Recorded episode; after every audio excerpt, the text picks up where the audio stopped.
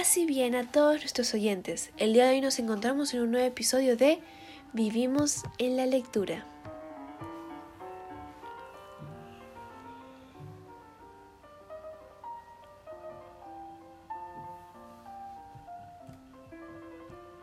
El día de hoy hablaremos sobre un libro muy interesante y atractivo para cualquier lector que le guste la trama basada en hechos que no pasan la barrera de la realidad. Estoy hablando de La lluvia sabe por qué, de María Fernanda Heredia.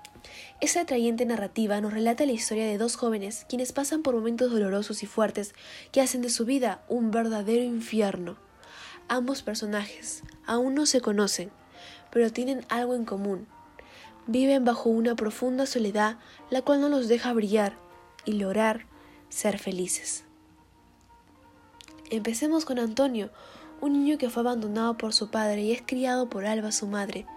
Lamentablemente un día, ella se queda sin empleo y parte rumbo a España en busca de un futuro mejor para los dos.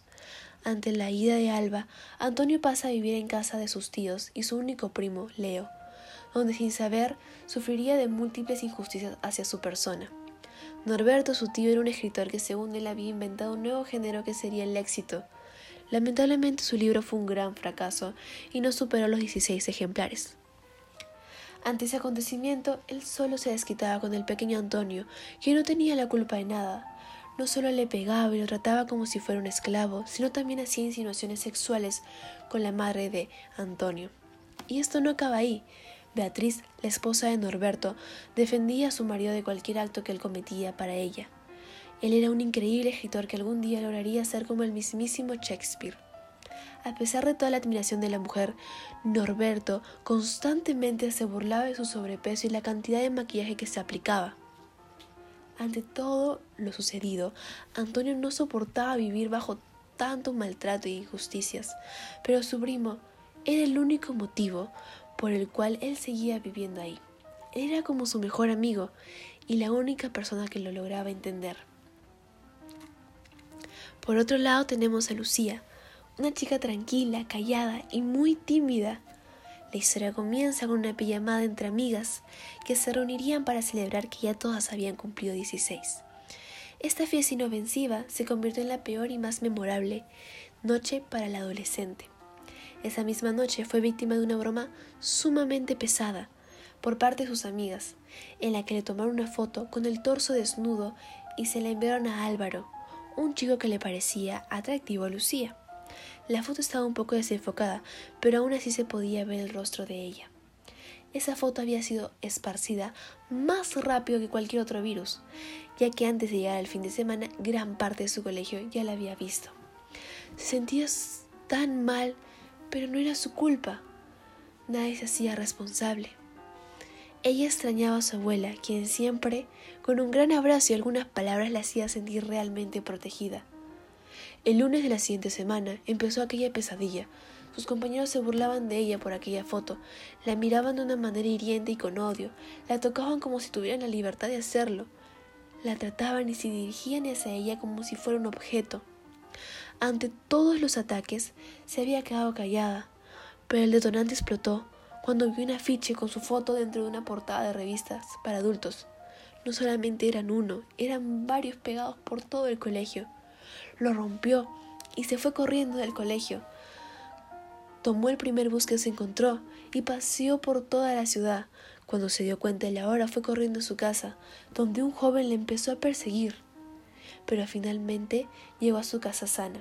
Al entrar a su casa, se dio cuenta que sus papás sabían todo y que no le creerían lo que pasó, por lo que tuvo que ser castigada sin salidas y sin ver a sus amigas.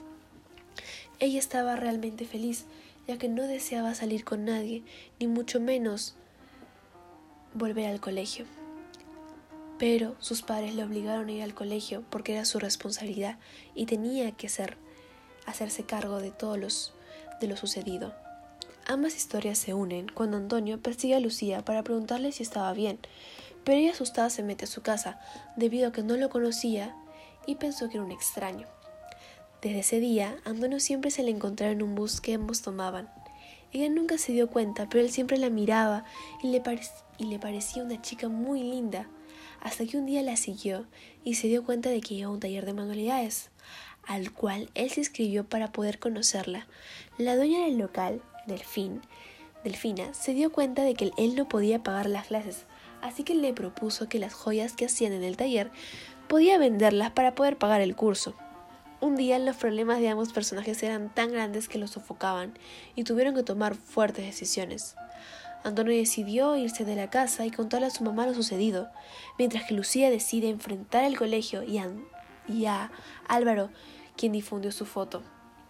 Todo esto pasó gracias a aquella noche de lluvia fuerte donde por primera vez Antonio, Lucía y Delfina pudieron hablar de sus problemas y darse cuenta de la decisión que debían tomar.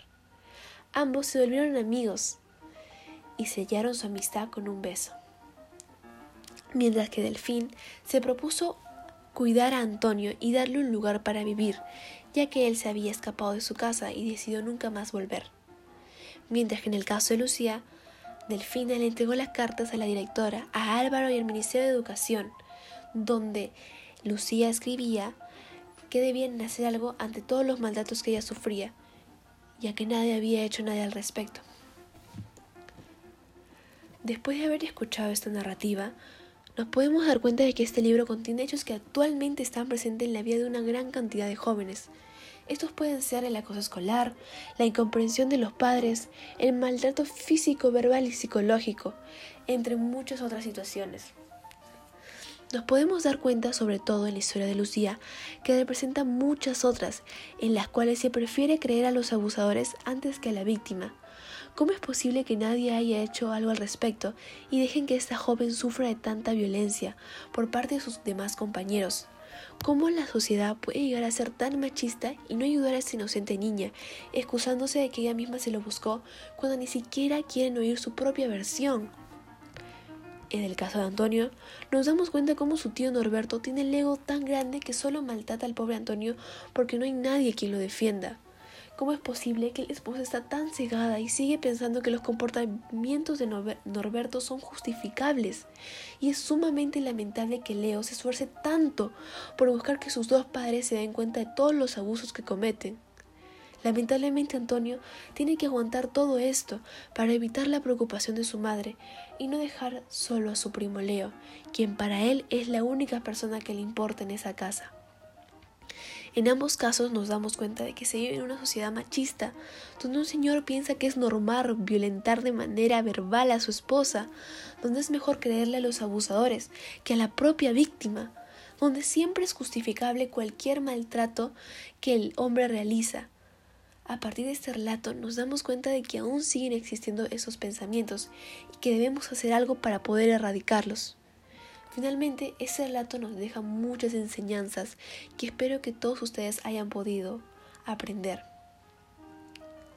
Eso es todo por el día de hoy.